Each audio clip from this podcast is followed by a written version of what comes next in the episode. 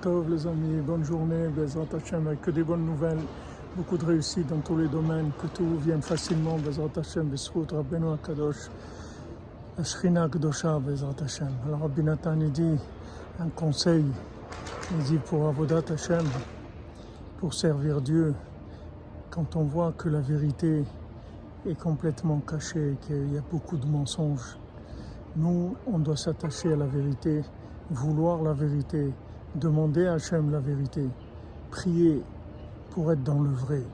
Et ensuite, ce qui se passe avec nous, on ne sait pas. Nous, on, prie pour la vérité, on se remet entre les mains d'Hachem pour la vérité. Maintenant, si après on vit une chose comme ça ou une chose comme ça, Rabbi Nathan dit quelque chose d'extraordinaire. Il dit, même si après tu vois que tout est à l'envers chez toi, sache que c'est considéré comme de la vérité. Pourquoi? Parce que tu as prié et tu t'es remis entre les mains d'Hachem. Qu'est-ce que tu peux faire de plus que ça? Il n'y a rien de plus sincère, de plus vrai au monde que ça, que de prier et de se remettre entre les mains de Dieu. Excellente journée avec des bonnes nouvelles. Afal Piken, Adraba. Une réussite dans tous les domaines, refouach les mains pour tous les malades, les Hashem.